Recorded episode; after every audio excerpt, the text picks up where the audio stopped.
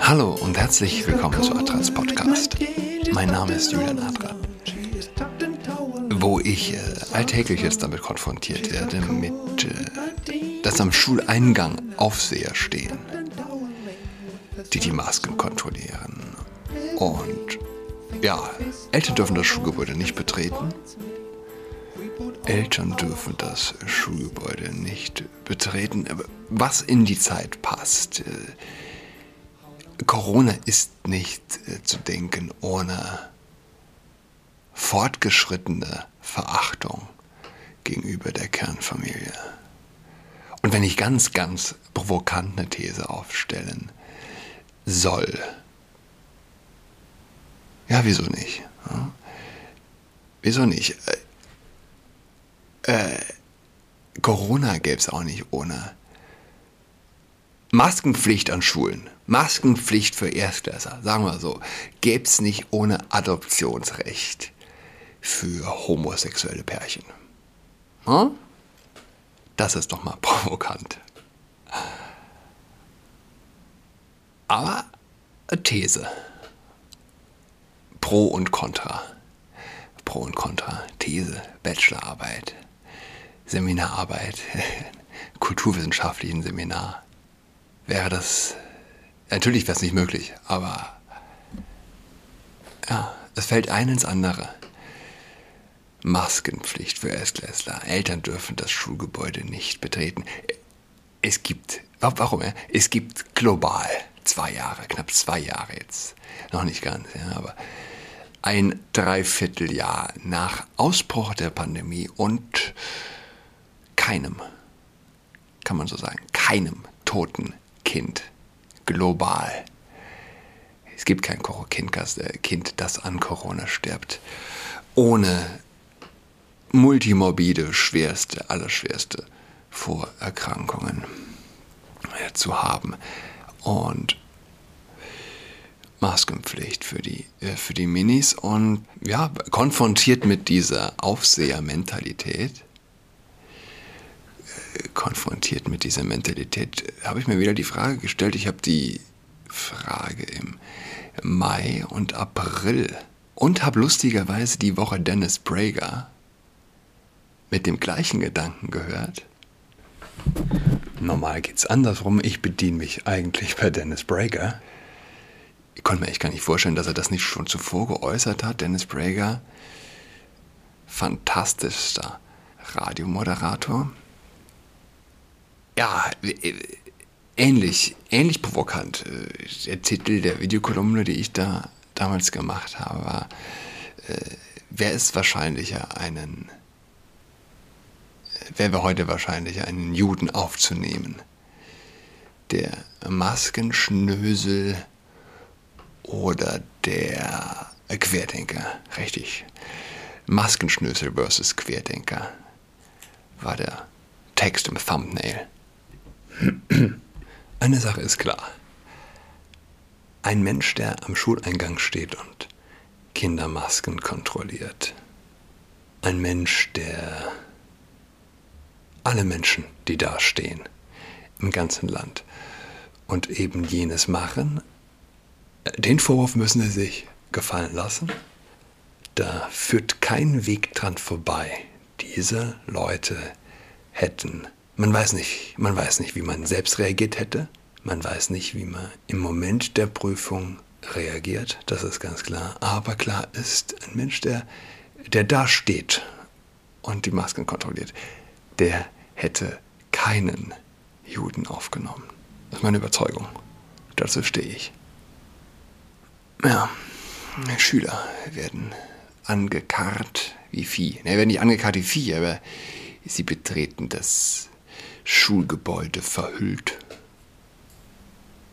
Erst die Verhüllung, dann ab in die Schule. Wozu? Um verbildet zu werden. Viele werden verbildet. Als ich äh, vorgestern meine Töchter von der Schule abgeholt habe, hing ein Junge an einer meiner Töchter. Sehr touchy, sehr aufdringlich. Das war schon der zweite Tag, wo dieses anhängliche Kind mir sehr negativ aufgefallen war. Noah, habe ich gesagt, was, was höre ich für seltsame Geschichten von dir? Du willst ein Mädchen werden? Richtig gehört. Zwei Tage davor hat, äh, hatte meine Tochter gesagt, er, er, er will ein Mädchen werden und er hatte dazu gegrinst. Noah, habe ich gesagt, das sind ganz, ganz seltsame Gedanken, die du da hast. Wer erzählt dir denn sowas? Doch, meint er, wenn man sich das ganz, ganz doll wünscht, kann der Wunsch irgendwann in Erfüllung gehen. Erstklässler. Parallelklasse meiner Töchter. Fünf, sechs, sieben Jahre alt. Wahrscheinlich auch sechs Jahre alt. Mein lieber Scholli, Noah, ja, das sind dunkle Gedanken, die du da in dir trägst. Noah, bau dir schnell eine Arche, dass die Fluten des Lebens dich nicht verschlingen. Aber ganz im Ernst, was antwortet man so einem Kind? Das ist eine wirklich gute Frage. Was antwortet man so einem Kind? Eine Kinderseele gehört eingebettet ja, in so ein tragendes Umfeld, in ein Nest. Zum, zum äh, Aufziehen eines Kindes gehört ein ganzes Dorf. Gibt es dort diesen Spruch. Was ist das Dorf? Was ist das tragende Umfeld in Zeiten von äh, LGBTQ? In Vogue-Zeiten. Ich habe übrigens gestern einen äh, Flyer in meinem Briefkasten gehabt. Oh, ich habe ihn hier vor mir liegen. Community, queer, quatschen, äh, quatschen, schwul. LGBT Stern I Stern Q plus. Butch. Ich weiß nicht, was, was Butch sein soll. Keine Ahnung. Queer, Ellie. Ali, weiß ich auch nicht, was das ist. Feminismus, Anerkennung, Kreativität, nicht binär, Lachen, Empowerment, barrierearm, bigender, asexuell, divers. Ganz groß auf diesem Flyer, äh, dann in der Mitte, also Regenbogenfarben äh, der Flyer, queeres Jugendzentrum auf grün und gelb groß drauf. Kickern, Wertschätzung, Genderqueer, bisexuell, Respekt, Solidarität, Transgender, Spaß, Cisgender, Interstern, Karaoke, lesbisch. Und äh, klassische Regenbogenfarbe, sechs Farben und da reinragend, eckig, nochmal vier weitere Farben. Schwarz, was ist das? Braun, glaube ich, so ein helles, helles Blau und Rosa. Pansexuell. NB, was ist NB? Akzeptanz, Multigender, Spiele, Grillen, Genderfluid, Freundinnen, Freund Sterninnenschaft. FLTI-Stern. Weiß ich auch nicht, was das ist. Dike. Weiß ich auch nicht. Dike. Ähm, Rückseite. Queeres Jugendzentrum. Du bist herzlich willkommen, wenn du zwischen 14 und 21 Jahren alt bist. Ja, das ist gespannt, wenn Noah 14 ist, welche Farben um welche Farben die Vielfalt erweitert wurde. Du bist herzlich willkommen, wenn du dich als queer oder irgendwie als LGBT Stern I Stern Q plus identifizierst. Du bist herzlich willkommen, wenn du dir noch nicht sicher bist.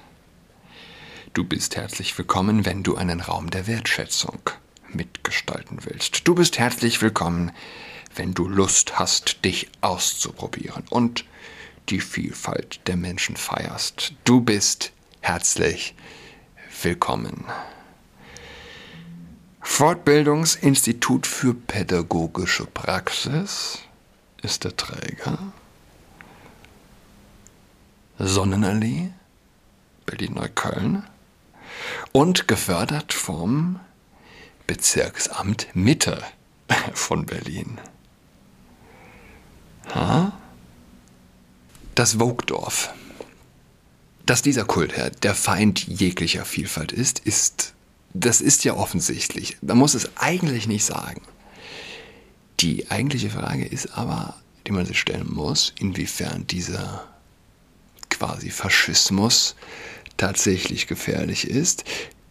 Sie sind gefährlich für Kinder- und Teenager-Seelen, das ist klar. Sie zerstören. Sie zersetzen. Was schon eine Menge ist. Ja? Sie zersetzen gesellschaftlichen Zusammenhalt, gesellschaftliche Fundamente, religiöse Fundamente, Grundlagen. Der Vogue-Kult ist eine Grundlagenzersetzung. Vor mörderischen Revolutionen musst du die Grundlagen zerstören. Die Vergangenheit wird als grundsätzlich ah, abrissreif deklariert. Sie wird getrennt vom öffentlichen Bewusstsein. Das ist wichtig zu verstehen, um vielleicht die Gefährlichkeit dieses Kults einschätzen zu können. Und äh, die Frage, beweint man oder fürchtet man? Es ist in jedem Fall zu beweinen. Es ist zu beweinen, wenn Wahn, echter Wahn, in der Mitte der Gesellschaft ankommt. Hm? Vielleicht ist es ein ganz gutes Bild, wenn, selbst wenn man nur eine kleine Wunde am Finger hat, einen leichten Schnupfen, irgendein leichtes Wehwehchen, es beeinträchtigt doch den, den ganzen Körper der Vogue-Kult, der Queer-Kult, die völlige Auflösung christlich-jüdischer Sexualmoral. Ja, ist mehr, ist mehr als nur eine kleine Wunde am Finger. Ist äh, mehr als nur ein leichter Schnupfen. Was, was ist es? Leukämie? Blutkrebs? Vielleicht noch nicht. Manche würden so weit gehen. Ich weiß es nicht. Was verspräche Heilung? Welche äh, Chemotherapie müsste der Gesellschaft verordnet werden, um den Vogue-Kult auszutreiben? Ich denke, jeder muss an dem Platz, an dem er steht, das Seinige tun sowohl für sein eigenes Glück als auch für das Fortkommen der Gesellschaft. Jeder ist einzeln gefragt. Was tun? Drei Sorten äh, von Menschen gibt es, die, die kämpfen, die, die die Kämpfer unterstützen und die, die nichts tun. Die, die äh, die Kämpfer unterstützen, sind genauso wichtig wie die Kämpfer. Muss man dran denken wenn man vor dieser vor diesem Gefühl der Hilflosigkeit steht. Was tun? Was kann man tun? Naja, man kann diese oder jene Sache unterstützen. Das kann man tun. Ohne das gibt es auch nicht den Kampf an vorderster Front, sozusagen. Das ist, äh, was kann man noch tun? Bildung. Bildung ist Bildung ist ein scharfes Schwert. Die großen Lügen durchschauen oder zu kennen, ihnen widersprechen zu können. Die große Lüge zum Beispiel, muss ich jetzt dran denken. Die große Lüge, Gender Pay Gap. Eine der perfidesten Lügen, die man sich vorstellen kann. Es verdient nicht der Mann in gleicher Position wie die Frau mehr. Gibt's nicht. Hier gibt's einfach nicht. Aber du wirst auf der Straße quasi keinen finden, der das nicht glaubt. Die andere, auch eine andere große Lüge, Anbetung der Macht. Anbetung der Macht. Wer es in der Regel nach oben schafft, ist alles andere als ein äh, egoistischer, machtausnutzender äh, Rüpel. Was die Leute unten hält, ist die Anbetung der Macht, den, äh, der Vorwurf, alles sei nur über Gewalt und Bosheit zu erreichen, weshalb der böse, böse Mann die wichtigen Stellen besetzt. Eine große, große, große Illusion.